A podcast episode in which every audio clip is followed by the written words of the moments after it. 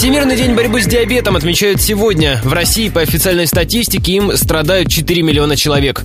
Без точной диагностики количество пациентов может вырасти вдвое. Ученые Ростовского медуниверситета открыли принципиально новый метод лечения сахарного диабета у мужчин.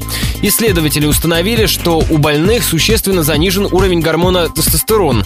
Исходя из этого, врачи подбирают препараты, рассказал завкафедрой эндокринологии Ростовского медуниверситета Сергей Воробьев. Диабет лечится специальными препаратами, инсулином и так далее. Но помимо этого мы лечим и специфическими, которыми раньше диабет не лечили. Это тестостерон. Тот гормон, которого не достает многим мужчинам в разные возраста. Мы не просто лечим болезнь, мы стараемся приблизить не больного к лекарствам, а лекарства правильному больному. Диабет в большинстве случаев возникает при избыточном весе, вредном питании и недостатке физической активности.